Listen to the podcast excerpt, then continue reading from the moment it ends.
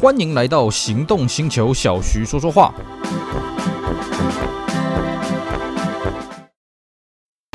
纯正欧洲制造，Skoda Comic，新年式搭载全速域 ACC 与车道智中，搭配全彩数位仪表，全部拥有就是这么简单。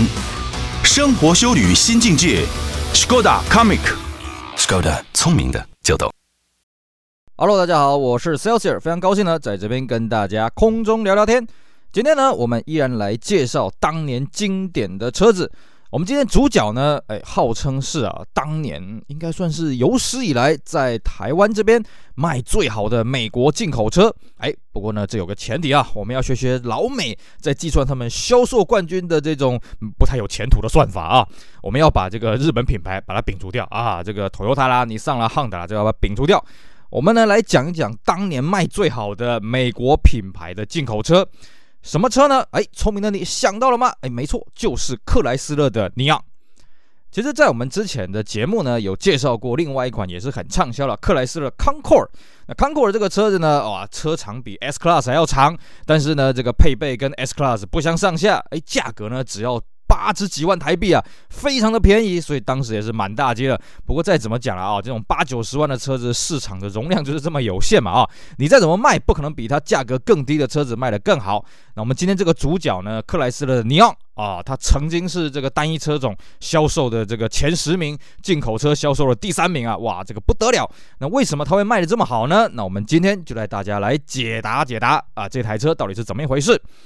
克莱斯勒尼昂这款车呢，是克莱斯勒原厂在九零年代算是最重要的一款开发作品了啊。那它投资了十三亿美金开发，但是呢，因为经过了很多的电脑的辅助，所以呢，它的开发期只有三十一个月而已啊，等于不到三年就把它开发出来了。它的用意呢，当然是取代这个克莱斯勒入门轿车啊，这个 Shadow 还有这个 Plymouth Sundance 这两款车子。那这个克莱斯勒尼昂呢，它的外形跟我们刚刚讲的这个 Shadow Sundance 完全不一样啊。Plymouth 的 Sundance 或者是 Dodge Shadow 呢，它的外形比较方正啊，比较保守啊。那么在克莱斯勒尼昂身上，你看得出来就非常的前卫啊。首先它这个双圆的头灯，圆滚滚啊，很前卫又很可爱。那么屁股呢，虽然也是蛮前卫的，不过比起它的车头来讲，相对保守一些啊。那么另外一个呢，尼昂还有一个很特别的设计，什么？它是无窗框设计的，哪怕是四门轿车呢，哎，也是没有窗框的，非常的帅气。原厂呢规划的尼昂，它总共有三个版本啊，一个叫 Base、Touring，还有 Sport 啊，有这三种版本啊。对不起，是三种版本的避震器了啊。那车型总共有 Base 啊、Highline 跟 Sport 三款车。那么当然，Base 就是所谓的基本款嘛，Highline 就是这个配备比较好啊，保杆那个防撞侧条呢跟车身同色。那 Sport 呢多了什么尾翼啦啊，这个保杆车门把手也是跟车身同色，但它的防撞条呢呃是这个塑胶黑色的了啊。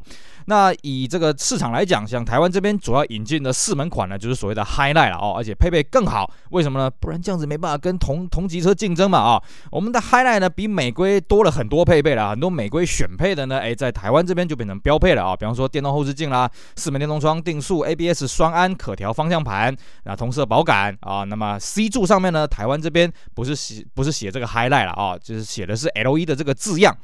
那么尼昂这款车子呢，同样用了。克莱斯勒九零年代所谓 cabin forward 啊，这个座舱前移设计，所以呢，它的车长没有很长啊，车长四米三而已，但它轴距竟有到二点六公尺了啊，所以它的内部的空间相当不错。不过很奇怪哦，你像这个车子，它后座的头部空间其实没有很好，我觉得应该是它座舱前移之后呢，它的前面挡风玻璃变得比较斜，那后面挡风玻璃也变得比较斜，所以呢，后面头部空间被吃掉的比较多了啊。那除了这些外形的设计这个亮点之外呢，哎，这个尼昂的其他地方呢，我觉得就真的是乏善可陈了。怎么讲呢？首先呢，它的引擎啊，它引擎主打的是二点零的单凸引擎。不过这个单凸引擎蛮好玩的啊，它是十六 V 的。一般我们单凸引擎应该走的是八 V 的啊。它这个十六 V 的引擎呢，它有一百三十二匹马力的输出。嗯，坦白讲也没有说很好啦，跟当时的二点零的 Toyota Corona 差不多吧。不过比较好玩的是哦，它的变速箱只有三速自排，而且这个三速自排呢是从头用到尾，甚至连第二代啊，在这个九九年推出的第二代的 Next Neon 还是用三 AT 啊，啊，这真是让人家感到大惑不解啊。那么在这种圆滚滚的外观之下呢，其实尼昂的风阻也没有说很好，零点三三了啊。照来说，以这种外形，像 Concord 啊，这个数字都大概是零点三一左右了啊。为什么尼昂会到零点三三呢？这让我有点大惑不解。不过呢，看到我们刚刚这样的介绍，各位觉得说，嗯，它的配备也算不错而已嘛啊。你说内部空间大不大，在当时的消费者来讲，也不是很重视的地方了。那这个车是如何在台湾爆卖的呢？哎，首先有两个原因，第一个是什么？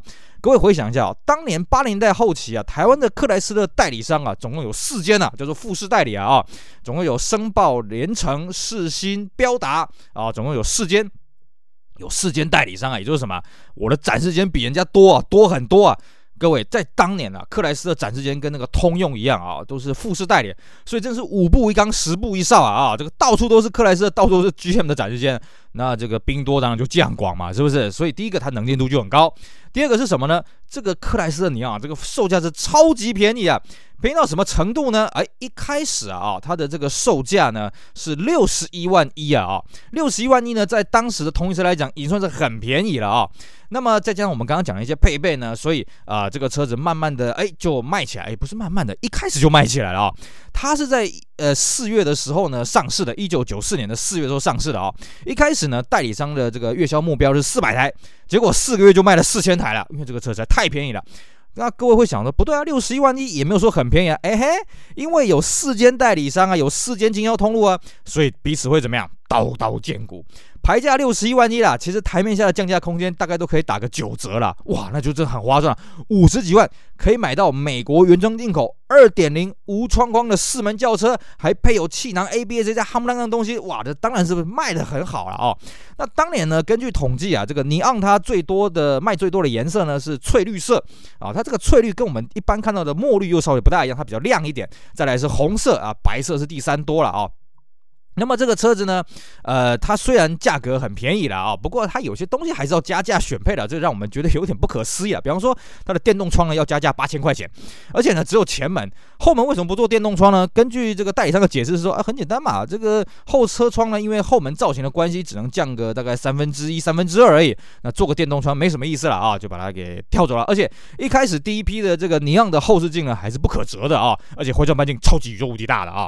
那么在一九九五年之后呢，因为这个不可折的后视镜在台湾这种马路狭小啦、机车众多的地方呢，被人家抱怨了很多，所以九五年是开始呢，就改成这个可折的后视镜了。而且呢，到了九五年开始呢，哎，又有新的一波这个攻势了。什么攻势呢？因为呢，这世间通路呢，彼此谁也不服谁，怎么办呢？那我们就来开枪吧！哦，我们就来玩降价策略吧。首先是这个世新啊，推出了五十四万块钱的超低价 S 一啊，这实在是低到不低到不不不。不可置信啊！你看我都已经结巴了，是不是？五十四万块钱买一台呃美国原装进口二点零的四门无窗框的房车，不得了啊！当然这批 S 一的配备实在是超级超级超级超级阳春的了啊！所以四星呢很快他又推了一个精装式样呢，呃只要加价一万九，多了前面电动窗、同色保杆、同色水箱罩、三用音响，还有中控锁。那么卖的比较好，当然还是这个五十五万九了啊！那么后来呢，这个其他的这个经销商呢跟进了啊，好吧，你要玩我就跟你玩嘛。别的经销商还推出这种 L1 版本的促销呢，由原价六十四万九呢，一口气降到五十点一万了，跟你拼了！哇，五十点一万了，各位，这个真的是无法想象的一个数字啊！所以那个时候尼昂真是卖到不行啊啊，这个年销量不得了的。像一九九四年一整年呢，本地就卖了七千四百六十四台啊！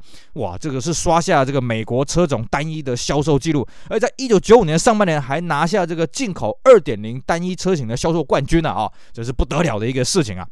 但是呢，这个车子哎嘿，毕竟是美国车，所以它卖的虽然是很好。但是品质也就是那样子，而且呢，它的隔音非常的不好，尤其它又是无窗框设计。无窗框设计最大的缺点就是呢，它的风切很大，那么它的气密性也有点问题。那么在这个车子使用一段时间之后呢，这些小毛病开始出现。更重要的是，它配备是三速自排啊，台湾没有引进五速手排的，所以呢，车子很笨啊，油耗很重啊，慢慢的呢，这个引擎的噪音也很大啊，那么这个胎噪啊，什么隔音什么都很差。所以呢，这个车子啊，讲白了，用闽南话讲叫“丑秀”啦，就是呃很粗鲁的，很便宜啊。所以呢，这个车子的口碑也没有说很好。那么为了要挽救这个市场的这个声量呢，所以的代理商也很聪明。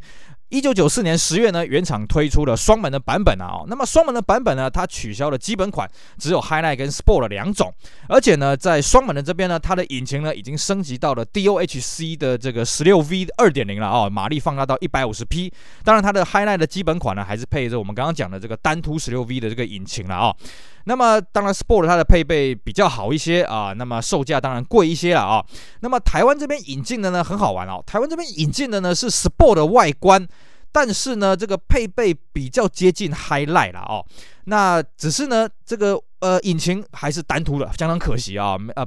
呃，不是双凸的这一颗引擎了啊、那么售价呢略贵一点，是六十五万五，那么来炒作一下声量了啊、的确，一开始出来的时候，哎，大家觉得，哎，这个车子，呃，这个双门的版本呢也不贵嘛啊、那外形挺帅气的。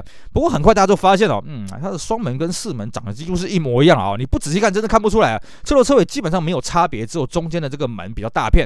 而且既然四门它就有无窗框的设计，那双门这种无窗框的造型呢，这个帅气度的加分呢就有限的了啊、所以很快。了啊，在这个呃这个双门推出来，又引发一阵热潮之后呢，很快就降温了。一九九七年呢上半年呢，尼昂在台湾的销量呢竟然不到五百台啊！各位啊，这个一九九四年当时不是全年都卖哦，是九四年四月才开卖，就卖了七千四百六十四台。那么到一九九七年上半年呢，挂牌不到五百台啊，这当然是因为台湾当时的一些本地生产的，像什么 Centra CE 啦啊这些呃这个福特的 Lieta 啦，配备非常的好啊，价格非常的实惠。那么你让这个车子啊，虽然你价格是便宜的，可是你配备比不上人家，然后你的这个内装也不像人家这么豪华嘛啊，那么在最重最重要就是说你的这个品质真是令人堪忧了。所以呢，代理商呢也赶快在一九九八年式呢，把全车系全部都改配成 DOHC 啊，这个十六 V 的引擎，不管是四门的还是双门的啊。那么售价呢稍微调涨了一点点，四门的六十五万九，双门的六十九万九啊。那么但是三 AT 还是继续用，所以呢，对于这销量的挽救呢就相当的有限了。那么这时候代理商呢也只好寄望啊，这个原厂呢可不可以给一点子弹呢？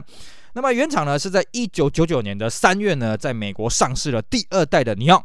那当时的标语叫做 Next Neon，那么基本上第二代尼昂呢，跟第一代尼昂的外形呢差不多啦，大概就是把第一代的外形做一个比较大规模的小改款，车头还是很可爱，圆滚滚的啊、但是多了这个比较锐利的金钻头灯，那么尾灯呢做的比较稳重，比较气派一点。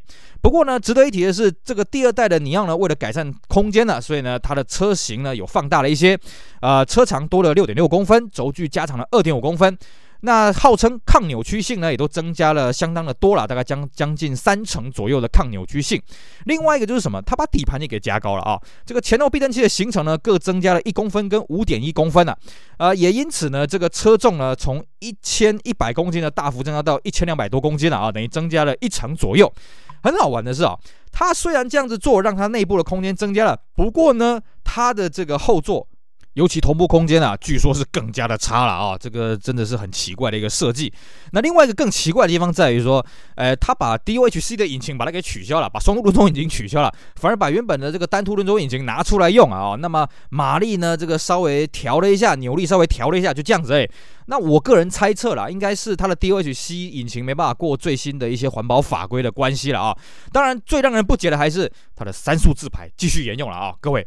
在一九九九年那个时候，你还在用三速自排，你不要笑死了。就像现在，如果还有一款车推的是四速自排，你不觉得这东西很夸张吗？啊、那么再来就是它的配备等级呢，也大概只分成两款了。以前是分成三款，Base、Highline 跟 Sport。那在 Next Neon 呢，它就分成两款了，当然是配备上的一些差异。那么这款车呢，在台湾是一九九九年六月才上市的啊、是本地第一台 Y2K 的车型。诶，有没有听过 Y2K 呢？就是千禧年了啊、如果你是千禧。年之后才出生的，你肯定没听过这个名词了啊、那当然，第一台 Y2K 车型有什么意义吗？没什么意义，反正就好玩而已。那当时的价格稍微调整了一点，是六十八万九接单了啊、那么内装呢？台湾为了要跟这些这个本地生产这些我们刚刚讲的什么 Sentra 啦啊，什么 Corona 啦啊，什么 Lieta 竞争啊，那时候已经到 Tiera 了啊、所以呢，我们台规走的内装是比较高级的，走浅灰色的内装，那再配备核桃木啊，看起来视觉效果是比较好一些。但是呢，这个后来上市的价格又再度调涨了啊，变成七十三万五，所以呢，这个竞争力就大幅的衰退了啊，变成说 Next Neon 一开始出来的时候就没有太明显的销量了啊，搞到后来呢，这个代理商库存压力太大了，所以在两千年的时候呢，这个上市一年就开始推出现金优惠了啊，而且优惠幅度非常大，高达了十四万啊，从七十三万五呢变成了五十九万九啊，真是跟他拼了。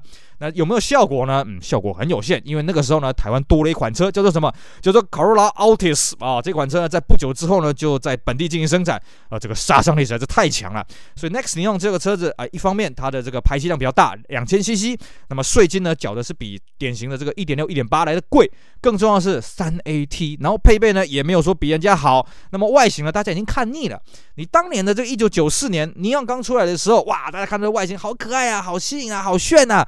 然后然后呢，又有无窗框的这个设计，哎，你第二代呢还是这个外形的设计的延续，而且呢，你把无窗框改成有窗框了啊，虽然说这个隔音改善了，可是你的特色就失去了嘛。最重要是你的价格的优势也不在了。那么在同级的这些本地生产这些日系车来讲，它的战斗力又大幅的提升，所以呢，这个尼昂的这个竞争力当然就消失了很多了。所以第二代的尼昂呢，算是卖的有点灰头土脸了啊，不像第一代呢啊，曾经是这个同级距的销售冠军了啊，这个风华不再啊，令人感到相当当的惋惜。